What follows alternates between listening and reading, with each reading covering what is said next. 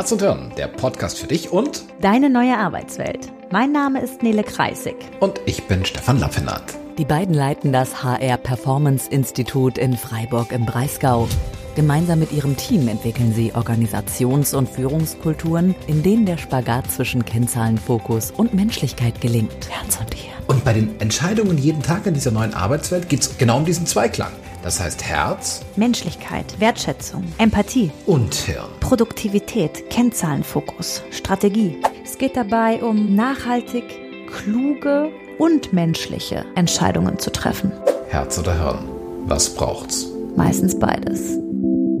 Herzlich willkommen zu dieser neuen Folge zum Thema digitale Rhetorik, erfolgreich kommunizieren in Online-Gesprächen. Ja, schön, dass du wieder dabei bist und das wird eine ganz spannende Folge und wir haben ja einen besonderen Gast eingeladen, Andrea, Andrea Heidmann. Und in dieser Folge wollen wir mal drauf gucken, was ist eigentlich digitale Rhetorik? Was, was verbirgt sich dahinter? Warum ist dieses Thema aktuell relevant und warum wird es immer wichtiger? Und wir werden einsteigen, das haben wir im Vorgespräch gerade schon besprochen, in die psychologischen Besonderheiten und Hintergründe. Das heißt, es wird eine, ja, eine ganz spannende Folge, wo es um ganz viel Menscheln geht, aber eben in der digitalen Welt. Und jetzt ähm, könnte es ja Zuhörerinnen und Zuhörer geben, die sagen, Mensch, diese Andrea, wer ist denn das? Und da mag ich gerne eine Methode verwenden, die wir auch bei Working Out Loud verwenden. Das Thema Fakten über mich. Und wir machen es ganz einfach. Fünf Fakten über dich, Andrea. Und da geht es jetzt nicht so um die Fakten wie, wie alt bin ich, was mache ich beruflich, sondern fünf Fakten zum Mensch, Andrea. Ja, sehr gerne. Ich starte daher am liebsten mit meinem ursprünglichen Hobby, das ich auch regelrecht professionell betrieben habe. Und zwar war ich lange Zeit leidenschaftliche Springreiterin. Und das, was viele irritiert, ist, wenn ich dann sage, dass das im Endeffekt mich für meinen heutigen Beruf so unglaublich geprägt hat. Aber es ist wirklich so, dass ich durch die Springreiterei und die Arbeit mit dem Pferd unglaublich viel zum Thema Kommunikation gelernt habe, wovon ich heute wirklich sehr, sehr profitiere. Dann, gut, das geht ein bisschen ins Berufliche, aber meine Wurzeln sind in der Luxushotellerie und auch das ist nicht unbedingt naheliegend bei dem, was ich heute mache. Aber auch da merke ich, wie unglaublich ich davon jeden Tag profitieren kann, von, diesen, ja, von dieser tollen Ausbildung, die ich dazu mal genossen habe. Ich lebe jetzt, das wäre dann die Nummer drei, seit knapp zehn Jahren schon in der Schweiz, was ursprünglich mal zwei bis drei Jahre sein sollten, sind inzwischen dann zehn und wird sich wahrscheinlich auch nicht mehr umkehren, dass wir hier weggehen, weil wir die Schweiz wirklich kennen und lieben gelernt haben und uns hier sehr wohlfühlen. Dann Nummer vier, ich habe zwei kleine Jungs, die vier und sechs sind und jede Menge Wirbel, Leben und aber auch Liebe in mein Leben bringen und ja, jeden Tag gefühlt auf den Kopf stellen, was aber auch großartig ist. Und als letzten Fakt, hm, auch wenn das ein bisschen Irritation und Verwunderung hervorruft, aber ich bin so überhaupt nicht digital. Ich liebe, okay. ich liebe handschriftliche Notizen. Ich probiere jetzt tatsächlich ein, ein neues Produkt aus, äh, mit dem ich das mal versuchen werde, das digital zu machen. Aber ich liebe auch Bücher zu lesen und die wirklich in der Hand zu haben.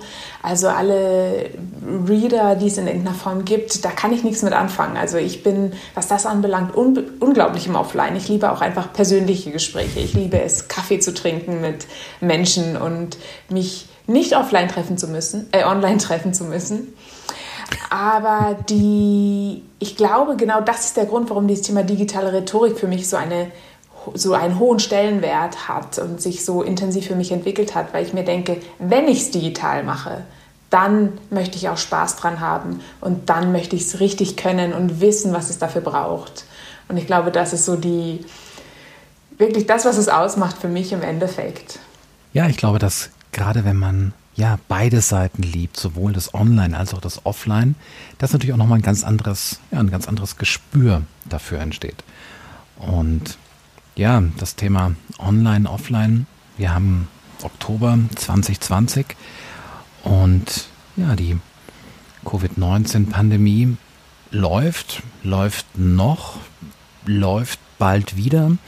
Wir sind quasi ja mittendrin ohne zu wissen, ob es die Mitte ist. Aber wir sind mittendrin.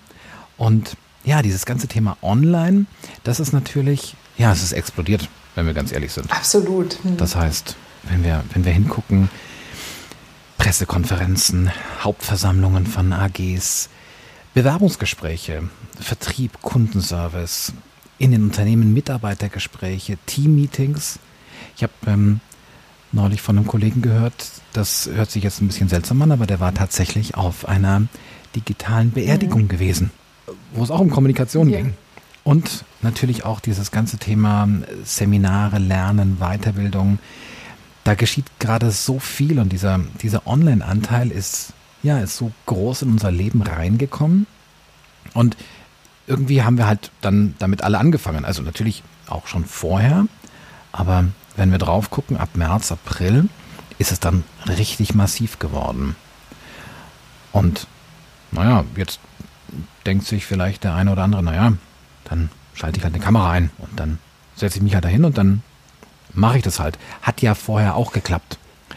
Und ja, wenn wir auf dieses Thema digitale Rhetorik gucken, ich, wenn ich gerade drauf gucke, wir haben hier gerade ein Projekt gemacht, wo du auch mit dabei warst zum Thema digitale Auftrittspower, wo man merkt so, hey, da sollen Fachexperten Vorträge halten, jetzt bei der virtuellen Konferenz, und die sind auf der normalen Bühne mit normalem Publikum vor der Nase, sind die richtig gut. Richtig gut, richtig durchschlagsfähig. Und plötzlich stehen die in einem Studio. Plötzlich ist da nur diese, dieses mhm. schwarze Loch. Und denkst, okay, na super. Und ja, auch, auch ein Klassiker, was wir immer wieder Unternehmen mitkriegen, das Thema Kamera an, Kamera aus. Also das heißt, dieses Kommunikation im digitalen Raum und zwar jetzt nicht irgendwie auf einer Webseite, was für ein Text, sondern wirklich im Gespräch, digitale Rhetorik. Sag mal, da, da würde mich interessieren, was ist denn jetzt eigentlich digitale Rhetorik? Gibt es da eine Definition? Nein, die gibt es so gar nicht in dem Sinne. Auch wenn man das Wort googelt, findet man nicht besonders viel. Und auf Wikipedia, da gibt es einen englischen Eintrag zu. Das ist überhaupt eine gute Idee. Ich werde einen deutschen, glaube ich, mal verfassen. Und der englische, ja, der bezieht sich auch größtenteils darauf, dass es einfach dann die, um die Kunst der Rede, die Rhetorik ist ja im Endeffekt die Kunst der Rede mit digitalen Medien oder mit, ja, bei, bei digitalem Umfeld oder wie auch immer geht. Und für mich ist ganz klar die digitale Rhetorik jetzt nichts, wo ich sage, wow, das ist komplett anders von der Rhetorik, wie wir sie eigentlich kennen, sondern es ist einfach etwas, es ist wie so ein Arm von der regulären Rhetorik mit einfach anderen ja, Techniken, Methoden, Voraussetzungen. Der Rahmen ist anders im digitalen Gespräch, die, die Bedingungen sind andere und das ist gravierend zum Teil tatsächlich, die Bedingungen, insbesondere das, was so psychologische Hintergründe auch anbelangt. Und deshalb muss ich eine andere Rhetorik sozusagen anwenden und zeigen, um wirksam zu sein, um überzeugen zu können online. Okay.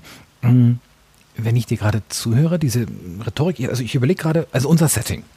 Du bist gerade in der Schweiz, ähm, ich bin hier gerade in Freiburg und wir machen den Podcast eben nicht wie wir sonst, wenn ich mit denen den Podcast mache, ähm, wir sitzen jetzt hier nicht nebeneinander, sondern wir sind jetzt auch digital verschaltet und wir, wir können uns nicht sehen. Ich kann jetzt, also ich kann meine Hand heben, im Sinne von, ich würde gern was sagen, aber du wirst es mhm. nicht sehen. Das heißt, dieses Thema digitale Rhetorik, ähm, gilt es denn auch jetzt in unserem Fall, auch wenn wir gerade keine Kamera anhaben oder sowas? In gewisser Weise schon. Und da hat uns das Telefon natürlich auch schon lange Jahre darauf vorbereitet. Wobei beim Telefon witzigerweise Sachen einfacher sind. Nämlich dadurch, dass ich die Person nicht sehe, mache ich mir wirklich nur anhand von Stimme und gut Körpersprache klar, spielt da eine Rolle von wegen, ist jetzt die Person zusammengefallen oder aufrecht, das wirkt sich ja auf Stimme aus. Aber es ist ganz oft so und das, da kann mich sicher ja, der eine oder andere unterstützen, dass wir mit jemandem telefonieren, ganz tolle Telefonate haben und dann sind wir die Person offline und denken, oh hoppla, wie sieht die denn aus oder wie ist die denn drauf und finde ich jetzt gar nicht mehr sympathisch. Und das funktioniert natürlich mit dem Telefon, ja, also da oder so wie wir es jetzt haben, dass da entsprechend die, die Aspekte der digitalen Rhetorik schon zum Teil eintreten. Ganz extrem wird es dann natürlich mit Kamera, wo dieses Thema Körpersprache so präsent ist, aber eben nicht nur Körpersprache, sondern wo die Technik auch einfach so einen extrem großen Einfluss hat darauf, wie wir wahrgenommen werden und das Thema auch Hintergrund, was ich immer unglaublich wichtig finde. Und das fällt in unserem Fall natürlich weg.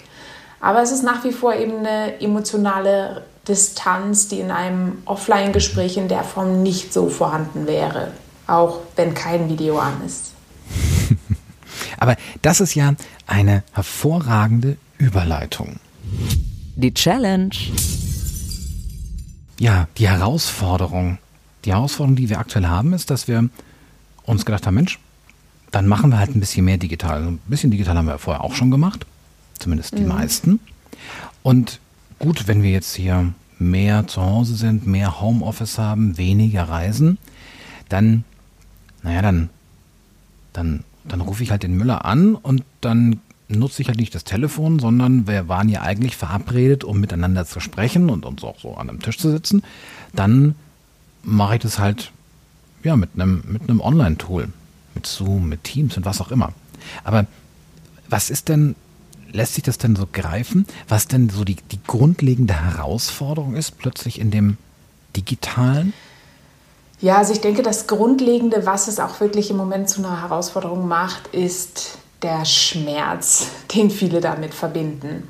Weil früher, und da gehörte ich auch dazu, ich erinnere mich noch so 2013, 2014, 15, ein Unternehmen, wo ich da gearbeitet habe, da gab es regelmäßig die Weekly oder Monthly globalen Team-Calls, wie auch immer. Und das war effektiv einfach betreutes Lesen. Keiner war mit Kamera zugeschaltet und es war einfach grauenvoll, zwei Stunden lang irgendwelchen Sachen folgen zu müssen Daraufhin haben wir uns dann oft entschieden, wir beantworten nebenbei E-Mails und es wurde nur halb aufgepasst. Na, das hat früher stattgefunden in geringerem Ausmaß, geringerer Menge.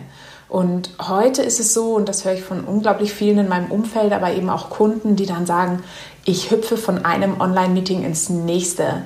Es ist eben sehr viel anstrengender. Das ist die erste Herausforderung. Also vor dem Monitor zu sitzen und sich zu unterhalten, ist anstrengender, als das in einem direkten Meeting zu machen, weil unser Gehirn ganz anders gefordert wird.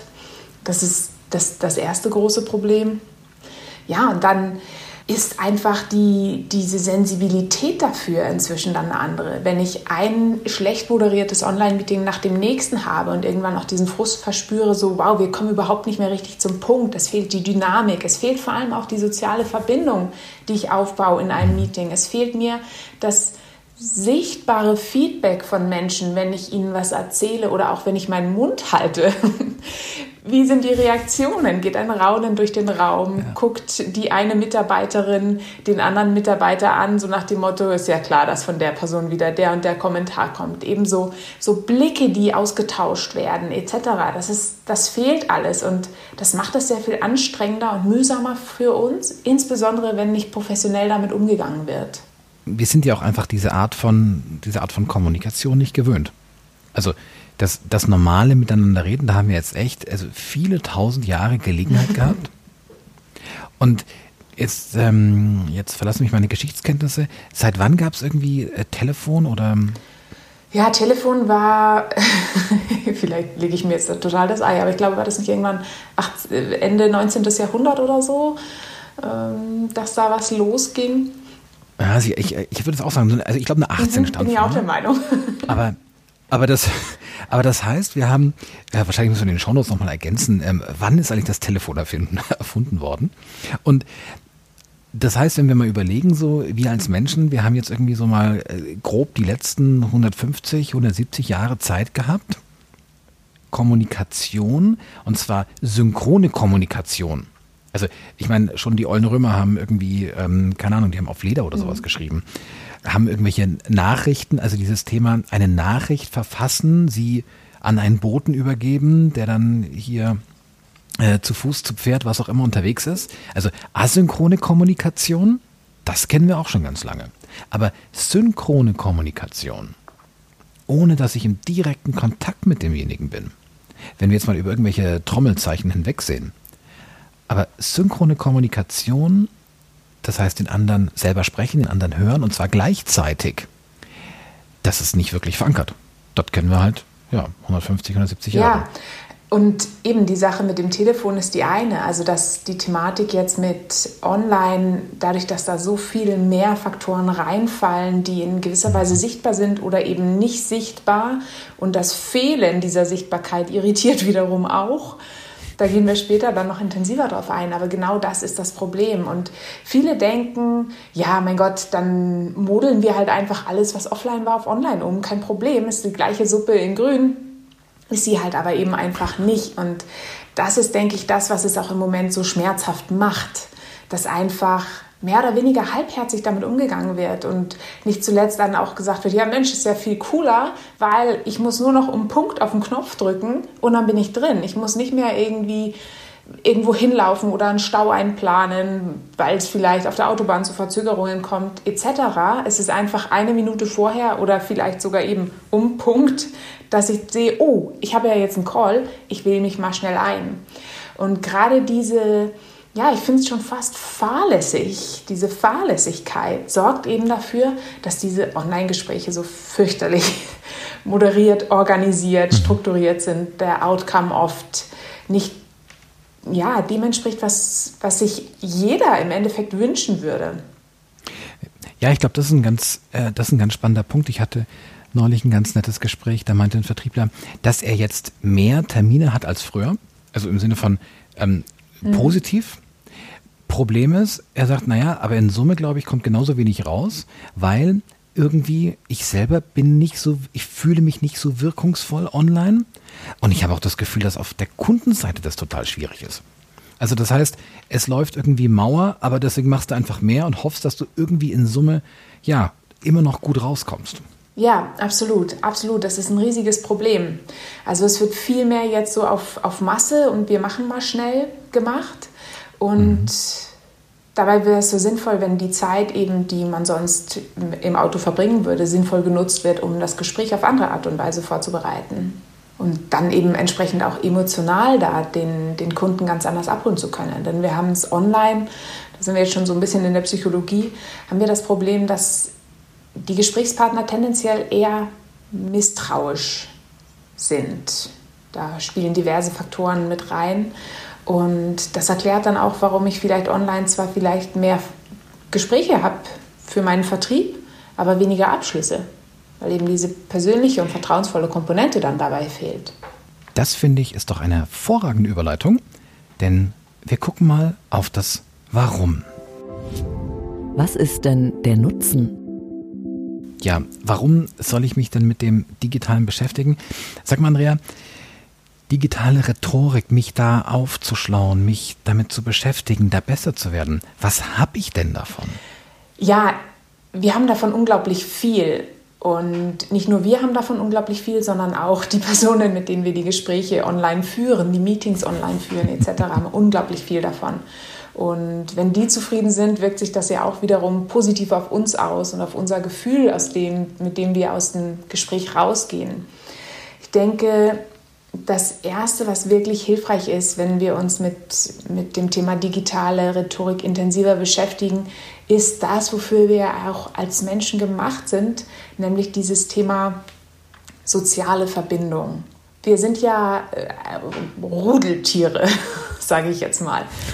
Auch wenn es den einen oder anderen gibt, der sagt, Mensch, ich, ähm, ja, ich bin auch gern allein, das ist vollkommen in Ordnung, aber prinzipiell sind wir ja für den sozialen Austausch gemacht und nur deshalb hat unsere Spezies auch überlebt.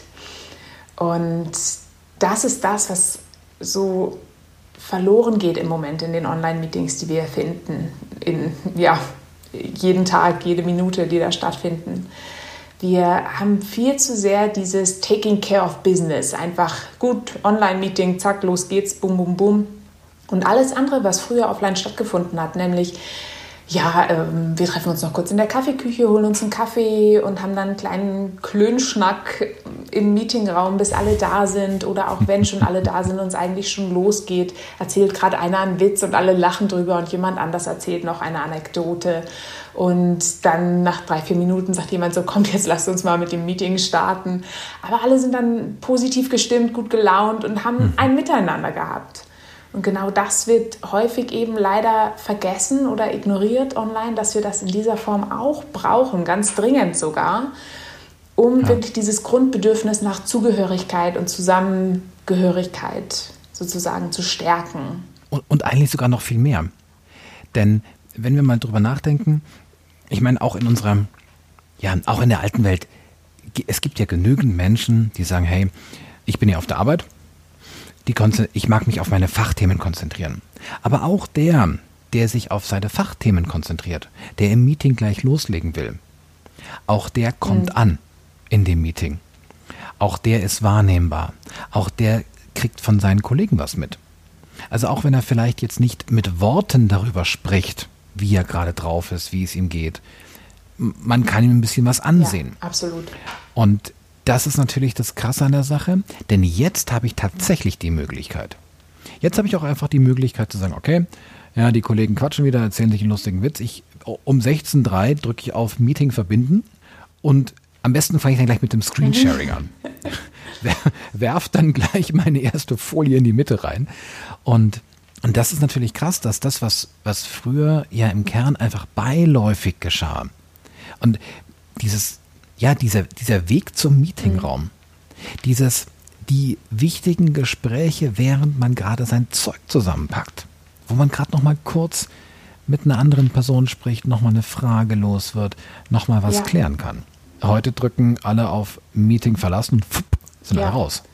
Ja, auf jeden Fall. Und vor allem da auch so dieses, was wir vorhin hatten, dieses Alter der digitalen Rhetorik oder der Rhetorik, oder? Ich meine, von Geburt an lernen wir ja genau das in Bezug auf zwischenmenschliche Beziehungen Kontakt herzustellen. Und sei es nur mhm. frei nach dem Motto, der Körper spricht immer und das, was ich sehe, sagt Bände offline. Und mhm. das, das weckt in mir etwas, das gibt mir ein Gefühl und darauf reagiere ich dann. Und diese Komponente fehlt okay. halt einfach komplett. Aber also jetzt bin ich ja, so jetzt bin ich ja Fachexperte. Jetzt sage ich, Mensch, Frau Heidmann, dieses, dieses ganze, diese, diese ganze Menschkomponente und dieses Verbindung und Kontakt und Connect, wofür brauche ich denn das? Ich meine, ich bin doch hier der Fachexperte. Was, was ist denn der, was ist denn der, die, die Business-Auswirkung? Was ist denn die Wirkung auf mich und mein Fachthema? Ja, die ist natürlich gravierend, denn wir sind emotionale Wesen und auch diejenigen, die sagen, boah, ich bin Zahlen, Daten, Fakten, haben in, irgendwo in sich emotionale Bedürfnisse und das sind das kann etwas sein in Richtung Sicherheit, das kann was sein in Richtung Status, wie auch immer. Ich habe da mal von einem Coach gehört, der wirklich in, ja, in hohen Chefetagen, in großen Konzernen die Direktoren gecoacht hat und er erzählte auch von einem, der sagte, hey, hören Sie, ich bin Zahlen, Daten, Fakten, also ich weiß gar nicht, was Sie hier mit mir wollen, dass Sie sagen, ich soll emotionaler zu den Mitarbeitenden sein und so. Und er sagte dann, Mensch, wir fangen gar nicht an mit dem Coaching. Ich habe gerade gesehen, wow, ist das ein cooles Auto, das da steht. Tolles Modell. Sagen Sie jetzt nicht, dass das Ihr Auto ist. Und dann fing der Chef an zu schwärmen und, oh ja, hm, doch, es ist wirklich mein Auto und so weiter. Und, sagt, und was sehe ich da im Bilderrahmen? Oh, Sie haben drei Kinder. Wow, wie schön, da sind Sie bestimmt unglaublich stolz drauf. Und er kam wieder ins Schwärmen, dieser Chef, der so Zahlen, Daten, Fakten ist. Und das fand ich unglaublich witzig, diese Geschichte, wie er sie erzählt hat, dass er denjenigen dann doch darüber bekommen hat, dass, hey, da ist doch was. es ist vielleicht einfach im Rollenbild unterdrückt worden. Aber zu 90 Prozent treffen wir Entscheidungen aufgrund von unserem Herzen, aufgrund von emotionalen Bedürfnissen, Erfahrungen etc. Also dieser Klassiker mit Eisbergmodell. 10 Prozent ist so dieses Rationale. Und egal, ob das eine Verkaufsentscheidung ist oder auch in, in Bezug auf Sympathie, da geht es mir um das, was, was löst die Person in mir aus. Und da geht es mir nicht um, um Zahlen, Daten, Fakten notwendigerweise. Das hat einen kleinen Anteil. Und deshalb auch die tollste Fachperson. Und ich denke da auch immer gerne an Professoren, die unglaubliche wissenschaftliche Erkenntnisse errungen haben und die dieses dann vortragen mit ja, also wie Sie sehen hier, wir haben was ganz Tolles rausgefunden. Wir haben die letzten 30 Jahre daran geforscht und es war ganz großartig und so weiter und es ist ganz wundervoll. der, der kann noch so tolle Ergebnisse haben, wenn er es nicht schafft, rhetorisch und dann eben Thema Rhetorik weckt auch einfach so viele Emotionen, wenn sie gut gemacht ist. Rhetorisch das bei mir zu wecken, dann finde ich die einfach, Entschuldigung, aber kacke. die können dann noch so gut sein, und die Erkenntnisse. Und das ist es, worauf es dann eben ankommt. Ne? Deshalb muss ich emotional die Leute abholen. Deshalb muss ich eine Verbindung schaffen. Denn gerade heutzutage, wo die meisten Produkte auch, oft geht es ja ums Verkaufen von irgendwas, auch in der Bewerbung, da verkaufe ich ja mich. Und die meisten Produkte, ich benenne es jetzt mal so banal, sind ja austauschbar. Und die Konkurrenz schläft nicht und sie ist so viel näher als, als jemals zuvor. Im Endeffekt ist sie nur einen Klick im Internet entfernt und ich habe ein alternatives Produkt oder einen anderen Bewerber, Bewerberin. Und deshalb ist es so wichtig, genau darauf einzuzahlen, damit ich mich herausstelle, damit ich mich besonders mache und eine Art Alleinstellungsmerkmal habe. Und wenn ich das nicht schaffe, über Emotionen das rüberzubringen, und dafür brauchen wir unsere Sprache, also wirklich das, das gesprochene Wort, wie, wie soll das aussehen? Dafür brauche ich die Stimme, insbesondere eben Telefon und auch äh, für Online-Gespräche so unglaublich wichtig, weil bei Online-Gesprächen ja auch, wenn ich ein Screensharing mache, dann sieht man mich nicht notwendigerweise und meine Stimme hört man immer noch. Und natürlich das Thema Körpersprache, mhm. wie wende ich das dann an, damit ich Emotionen wecken kann. Und das kann ich großartig mit digitaler Rhetorik, ja. Das, das bedeutet, wenn ich jetzt nochmal so den Nutzen zusammenfasse, also das eine, also es geht um das Thema Emotion, Emotion transportieren, Menschlichkeit, Connection. Mhm zu schaffen. Und zum einen jetzt hart in Nutzen argumentiert, um meinen Standpunkt zu vertreten, um mein Produkt, meine Dienstleistung zu verkaufen, in der Bewerbung mich zu verkaufen, um quasi meinem Ziel näher zu kommen. Und der zweite Nutzen, der da auch immer mitschwingt, es ist auch einfach schöner. Ja. Es fühlt sich einfach besser an. Und zwar für alle Beteiligten. Das heißt, sowohl sowohl, und das fand ich, ich habe gerade hier auch äh, kurz still vor mich hingelächelt, weil, weil ich dich gerade äh, so in deinem Thema, ähm, ich kann, kann dich ja nicht sehen, aber ich habe dich so in deinem Thema gehört und mit der Energie gehört. Und deswegen hatte ich auch gerade gar keine Chance, da zu Wort zu kommen. Und das ist total cool, weil nämlich da genau diese Emotion spürbar mhm. ist und wo nicht jemand ist, dem man irgendwie jede Information aus der Nase leiern muss und die Person ist, wenn wir ehrlich sind, ein bisschen gelangweilt und die anderen sind auch alle ein bisschen gelangweilt. Das heißt, der Nutzen von digitaler Rhetorik ist ein egoistischer. Es geht mir besser. Ich komme möglicherweise einfach besser und einfacher zu meinen Zielen. Und es geht auch allen anderen Beteiligten besser. Und das ist einfach, ja, das ist ein, das ist, glaube ich, ein ganz wichtiger Punkt weswegen es sich ja lohnt, sich damit zu beschäftigen. Wir haben ja eine Doppelfolge. Das heißt, wir werden jetzt schon in dieser Folge, wird es natürlich ganz viel um die Basics gehen. In der zweiten Folge werden wir dann noch mehr in so praktische Tipps und Tricks einsteigen. Und deswegen würde ich vorschlagen, lass uns doch mal ja so ein bisschen so einen Blick unter die Motorhaube werfen. What? Worum geht's genau? Jetzt startet das Meeting. Ich habe jetzt auf Verbinden gedrückt. Verbindung zum Audiosignal wird hergestellt. Und ich bin drin. Und alle anderen auch. Natürlich nicht, nein, nicht, es sind nicht alle anderen drin. Die, die noch mit der Technik kämpfen, die kommen noch nicht.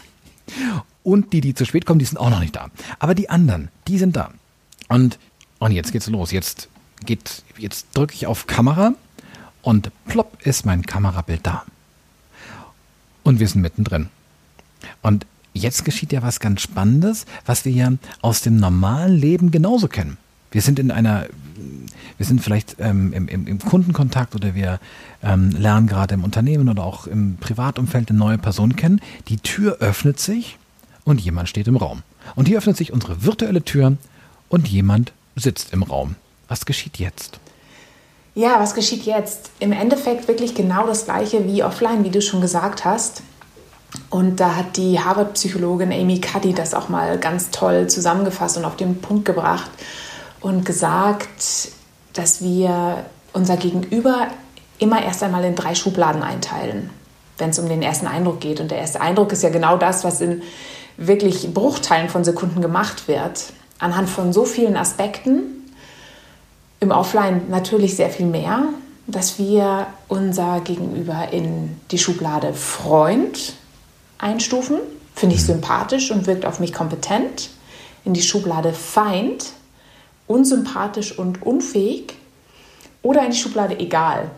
Und egal bedeutet, wirkt jetzt nicht besonders sympathisch, scheint aber auch keine Bedrohung darzustellen. Und auf die Bedrohung kommt es im Endeffekt an, weil das ist noch aus der Steinzeit, so dieses verankerte Verhalten, das wir haben. Ähm, kann ich der Person trauen oder stellt sie eine Gefahr für mich dar? Und Gefahr heißt Feind. Und das ist jetzt natürlich etwas, was wir online auf gleiche Art und Weise haben. Jetzt fehlen uns aber so unglaublich viele Aspekte, anhand derer wir den ersten Eindruck festmachen. Zum Beispiel.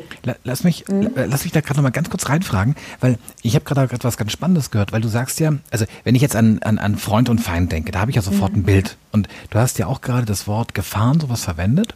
Und du hast jetzt aber noch ein weiteres Wort verwendet, nämlich dieses, ähm, ich halte die Person für unfähig. Mhm. Und das ist ja noch viel das ist ja noch viel gruseliger. Also wenn, also wenn mich jemand nicht mag, dann habe ich vielleicht Glück und er zeigt es mir, das heißt, ich kriege das mit.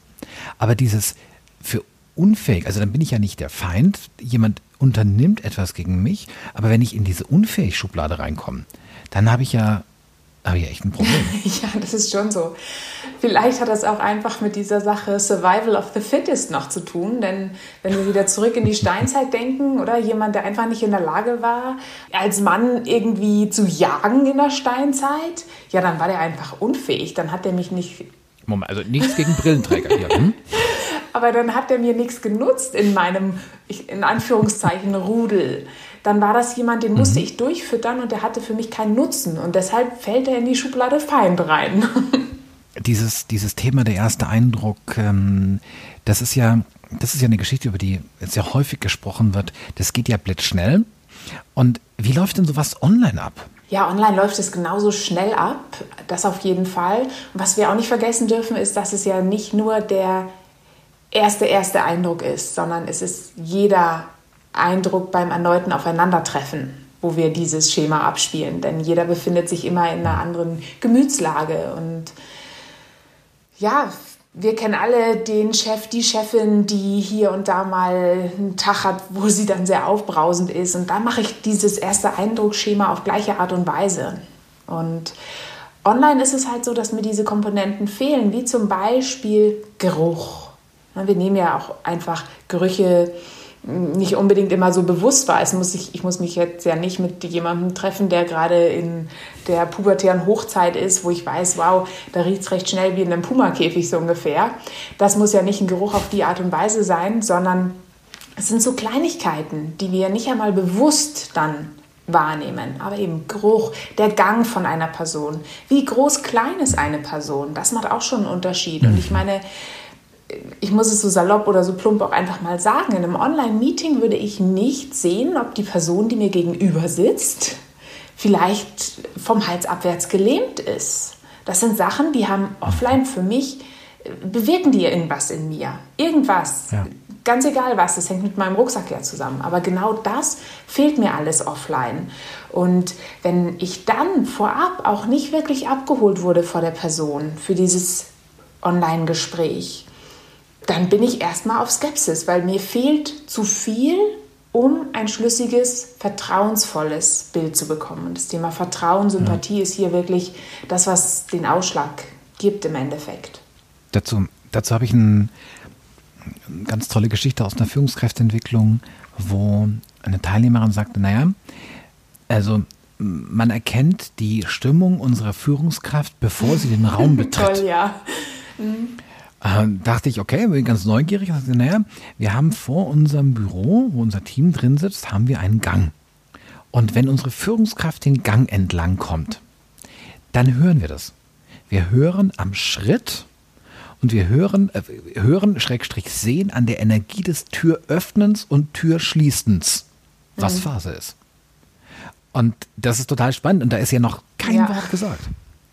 Und, und hier bei, bei, bei Zoom drücke ich halt auf den Knopf. Also, ähm, und selbst wenn ich völlig wutentbrannt auf den Knopf hier draufknüppel an meinem Rechner, ich komme immer mit dem gleichen sanften Türöffnen in meinem Meetingraum mhm, genau. an. Ja, das stimmt.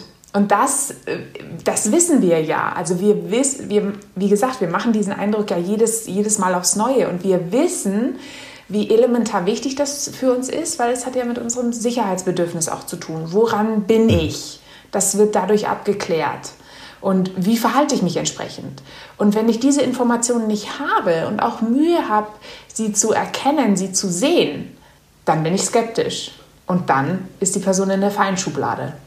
Okay, das heißt, jetzt ähm, versuche ich mal direkt in die Praxis rüber zu gehen. Das heißt, du würdest mir empfehlen, am, Online des, äh, am, Anfang des Online-Meetings zu sagen, nur damit ihr Bescheid wisst, ich bin heute nicht gut drauf. Das kann schon mal helfen, ja. Ja, das fände ich sehr sympathisch, wenn jemand von sich aus das sagt, wenn aber auch alle wissen, dass, also ja, es muss, es muss natürlich ein, ein Vertrauensverhältnis muss in irgendeiner Form da sein. Mhm. Eine Person ja, muss eine Beziehung in gewisser Weise schon haben. Das wäre schon sinnvoll. Ich meine, wenn ich jetzt ja. das erste Gespräch mit einem Kunden habe und da dann online reingehe und sage, also nur, dass Sie schon wissen, die Performance ist heute wahrscheinlich nicht so. Ich habe echt richtig schlechte Laune, kommt nicht so gut. Aber wenn die Teilnehmenden in der Regel davon ja, ausgehen, dass die Person gut gelaunt ist, dann kann das schon Sinn machen. Einfach mal zu sagen, hm, sorry, heute ist echt nicht mein Tag. Wenn irgendwas zu schroff rüberkommt, bitte nicht persönlich nehmen. Wobei ich dann auch finde, dass Wobei, das kein Freifahrtschein ist, sich miserabel zu benehmen. Aber es kann helfen. Genau, also es sollte, das sollte es nicht sein. Äh, ich, ich habe gerade ähm, äh, in, in meinem Hirn, Google ploppte gerade hoch, dass ich tatsächlich mal zu einem Kundentermin also es war wirklich extrem knapp in der Zeit, also, äh, also noch knapper, als ich das sonst auch so mag. Und ich kam tatsächlich etwas abgeherzt dort rein. So, und jetzt kommt ja der Punkt, wenn wir jetzt an ganz normale ähm, Kommunikationspsychologie denken, ähm, Johari-Fenster im Sinne von, ich sag etwas darüber, sagte ich, Mensch, ich bin gerade ein wenig außer Atem, in Klammern hätte die Person auch sehen können, weil es war mir einfach ansehbar. Denn ähm, meine Planung, was das Parkplatzfinden angeht, hat nicht mit dem Aufwand des Parkplatzsuchens übereingestimmt. So. Und natürlich habe ich gesagt, hier, ich bin schlecht drauf, keine Frage. Aber ich bin auch hier mit einer kurzen Zustandsbeschreibung, wie bin ich gerade mhm. da, reingekommen. Und wenn wir überlegen, ein solcher, jetzt äh, spreche das Wort mal aus, ein solcher ja. Check-in ist natürlich in Präsenz auch total wertvoll und total hilfreich. Und online würde ich jetzt sogar sagen, es geht nicht nur darum, dass es hilfreich ist, es ist Absolut. essentiell. Absolut. Weil ich meine, eben, wir stellen uns das alles so einfach vor, oder? Ich drücke einen Knopf und zack, bin drin. Und treffe auf ganz viele Leute, die ja schon einen Teil des Tages hinter sich gebracht haben, die ganz viel erlebt haben ja. und wo ganz viel passiert ist. Und ich weiß davon nichts und ich spüre davon auch fast nichts, insbesondere wenn die Personen dann vielleicht noch die Kamera ausstellen, bewusst mhm. oder unbewusst, wie auch immer. Aber ich finde auch, dass es online noch viel wichtiger ist, einen vernünftigen Check-in zu machen. Und leider auch offline findet es so oft statt, dass wir sagen, hey, wie geht's? Ja, gut, danke. Und dir? Ja, auch gut, danke. Und dann geht's los. Ich appelliere in meinen Seminaren auch immer, dass dieses, dass das bewusst gemacht wird und dass wir nicht es einfach nur der Etikette halber machen, sondern dass wir es bewusst machen. Und wenn wir das Gefühl haben, hm, irgendwas stimmt in, den Ton, in dem Ton nicht, auch nachfragen oder auch einfach nicht nur sagen, hey, wie geht's und dann uns mit dem Gut abfinden lassen, äh, abfüttern lassen, sondern auch einfach eher so in die Richtung, erzähl mal, was hast du heute schon alles erlebt? Und dann lade ich die Person ja schon ein, mehr ja. zu erzählen und erfahre darüber, was der Person heute widerfahren ist, wie, wie es ihr vielleicht auch geht.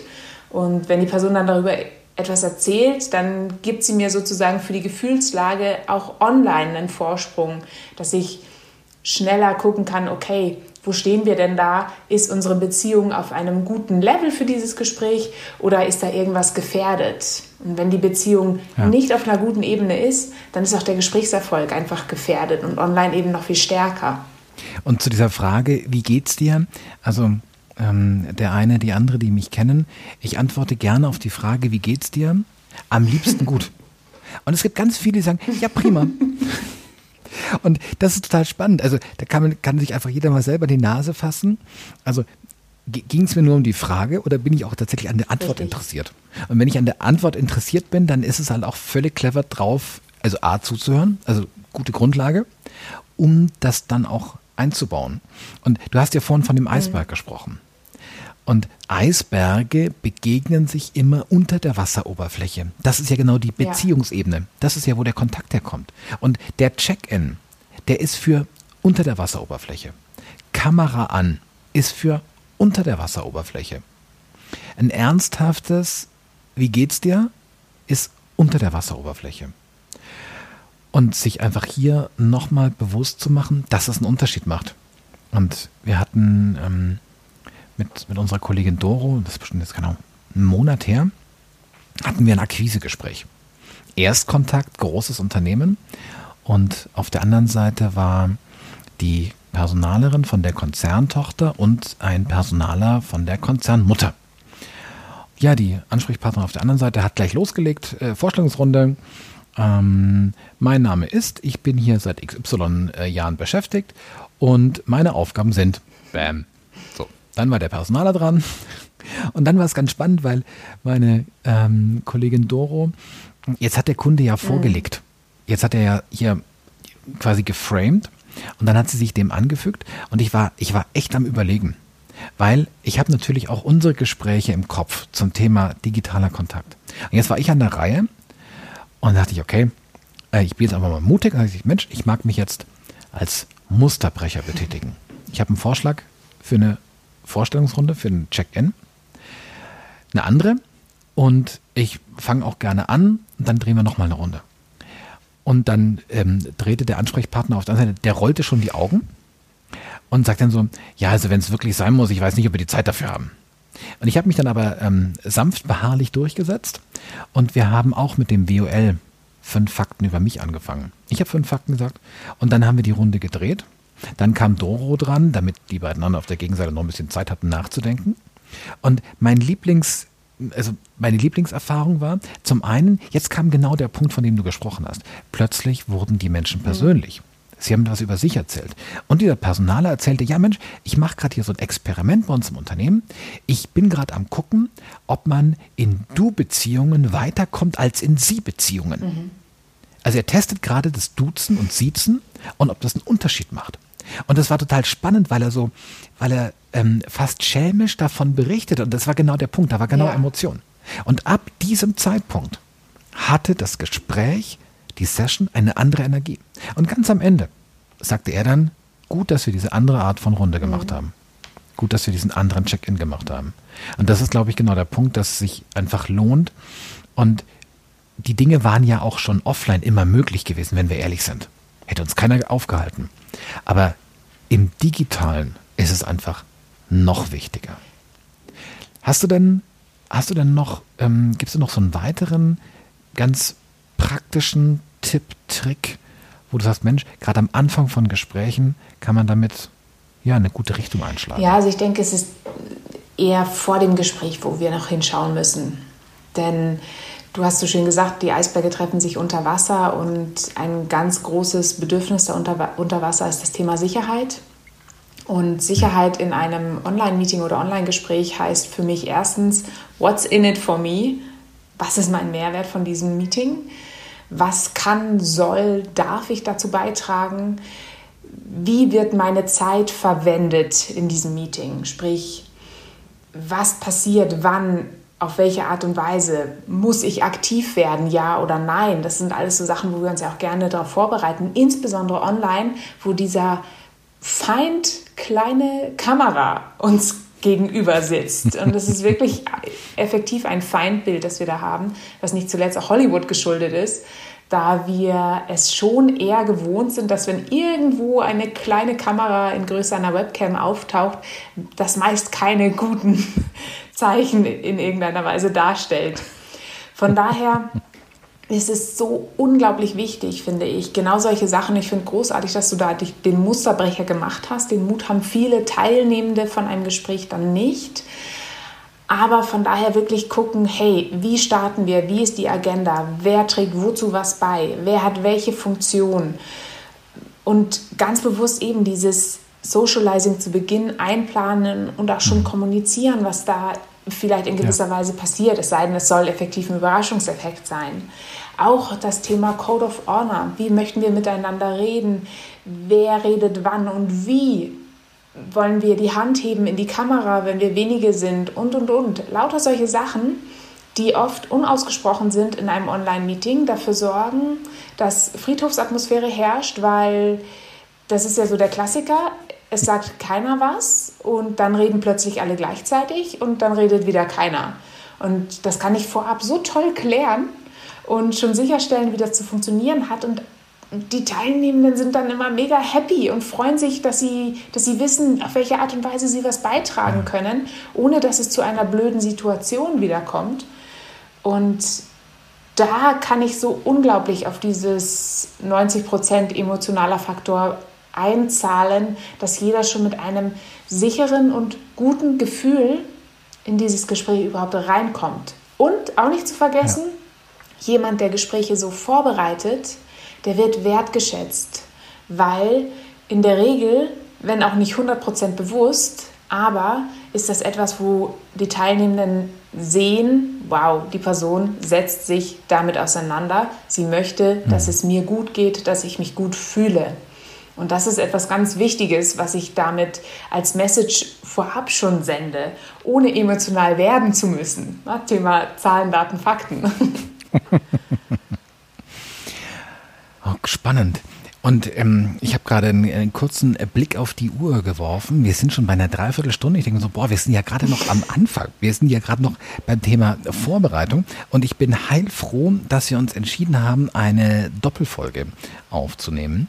Und ich fände es total cool, wenn wir quasi nochmal jetzt, wir haben uns ganz viel mit dem Thema der grundsätzlichen Haltung, mit dem ganz, mit dem ähm, Warum beschäftigt.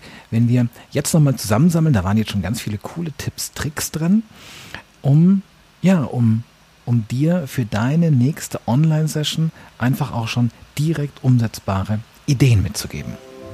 How? So kann es funktionieren. Wir waren jetzt beim Thema Vorbereitung. Also nicht einfach nur draufdrücken, sondern vorbereiten. Was, was kann denn hier etwas sein, was du, was du uns mitgeben kannst, was wir in der Vorbereitung beachten können?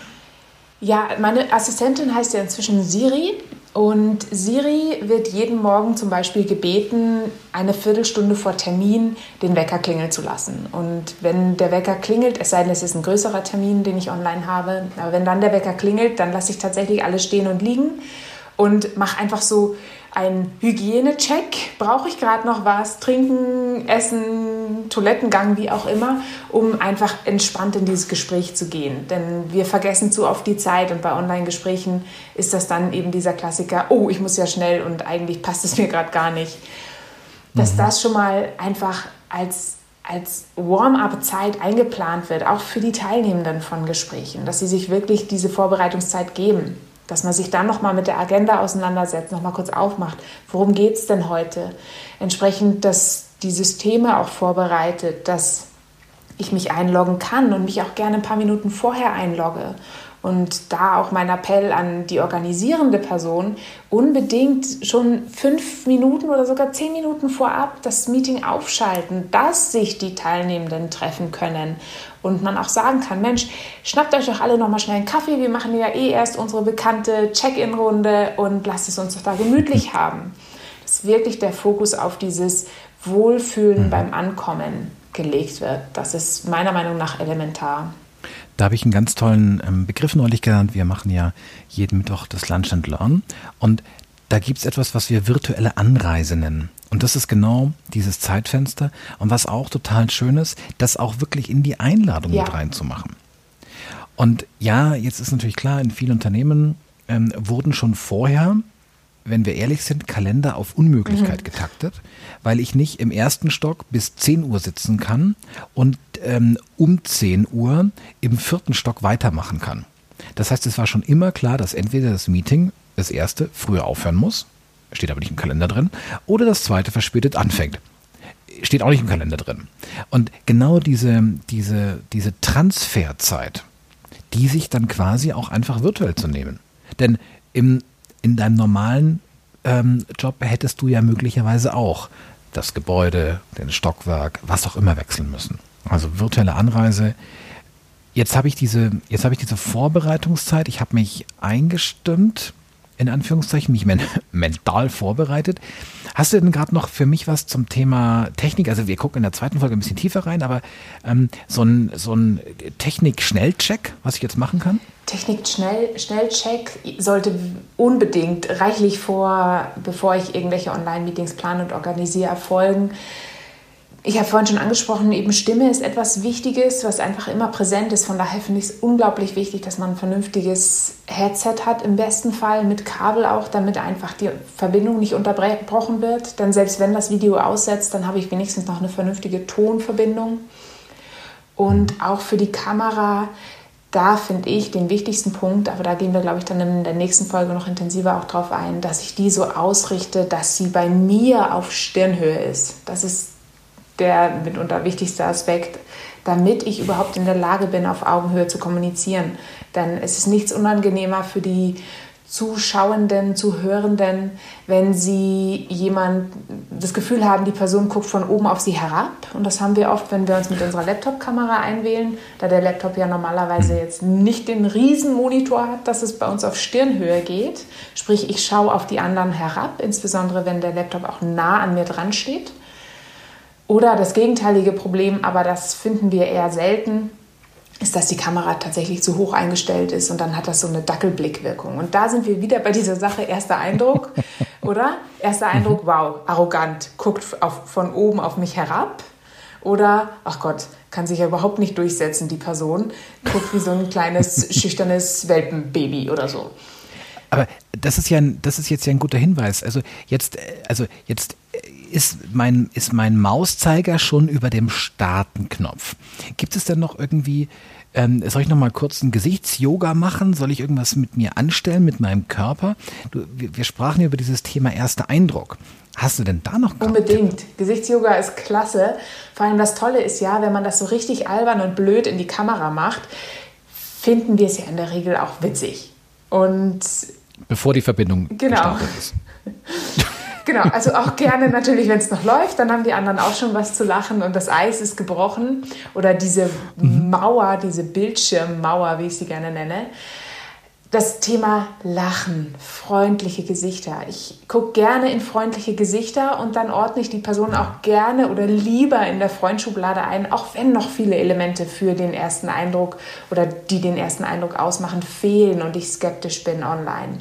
Aber wenn ich dann auch noch in ein grimmiges Gesicht gucke oder sehe, die Person organisiert da noch wild was an ihrem Monitor hin und her, das, das zahlt alles auf diese Skepsis und Feinschublade ein. Das finde ich unsympathisch. Und mhm. deshalb finde ich Gesichtsyoga einen tollen Tipp. Vor allem einfach lächeln, sich freuen auf dieses Meeting, sich freuen auf die Möglichkeit, sich ja. mit den anderen Menschen jetzt austauschen zu können und dem Ganzen positiv in jeder Art und Weise, mit jeder Körperfaser sozusagen entgegenzusehen. Und jetzt habe ich noch mal äh, eine, eine, vielleicht, eine vielleicht merkwürdige Frage. Ich hatte ja ähm, das Glück, mal an der Schauspielschule für einen Workshop dabei zu sein, für ein paar Tage. Und da haben wir uns beschäftigt mit dem Thema Theater und Film und der Unterschied. Was ich ganz spannend fand, das war mir, wenn ich ehrlich bin, vorher nie bewusst, wenn Schauspieler auf der Theaterbühne sind, dann müssen sie bewusst Gestik, Mimik, Emotion groß machen. Das heißt, wenn um einfach ein Theater zu füllen, muss ich das machen. Bei, Im Film ist es genau andersrum. Dadurch, dass die Kamera ja quasi äh, auf jeder Pore in deinem Gesicht draufzoomen kann, brauchst du keine übertriebene Emotion. Wie ist es denn jetzt beim, beim Online? Also wenn es so ein 100% so quasi normal, sollte ich jetzt so ein bisschen Emo runternehmen, so ein bisschen Gestik, Mimik, Energie runter auf 95 oder eher auf 105? Mhm. Ja, das ist das, wo wir jetzt ans Eingemachte kommen in Bezug auf digitale Rhetorik weil auf der einen Seite macht es recht viel Sinn, sich tatsächlich kurz mit einem Hampelmann vorher einmal auszutoben, um auch so ein bisschen Adrenalin, Energie rauszulassen und sich, sich emotional auch darauf einzustellen, jetzt kommt ein Gespräch, ich will energiegeladen da drin sein. Und dann passiert was für die digitale Rhetorik, was uns relativ fremd ist, insbesondere für diejenigen, die gerne intensiv gestikulieren und sich viel bewegen dann heißt es nämlich wirklich Gestik auf ein Minimum reduzieren und Mimik aufs Maximum hochdrehen. Okay, also auf den Händen sitzen und starke Gesichtsäußerungen. ja, genau. okay. Cool. Ja, ich bin, ich bin tatsächlich total neugierig, denn, denn ich denke, gerade weil dieses Thema Online-Kommunikation so sich so krass einen Platz in unser aller Privat- und Berufsleben ergattert hat und bekommen hat und sich genommen hat, ist es einfach, ja, es ist einfach lohnenswert zu überlegen, hey, wie kann ich da nochmal anders, anders drüber kommen? Wie kann ich besser im Sinne von erfolgreicher mhm. rüberkommen? Und ja, damit sind wir quasi schon mit dieser ersten Folge am Ende angekommen. Ich bin sehr neugierig auf die zweite Folge.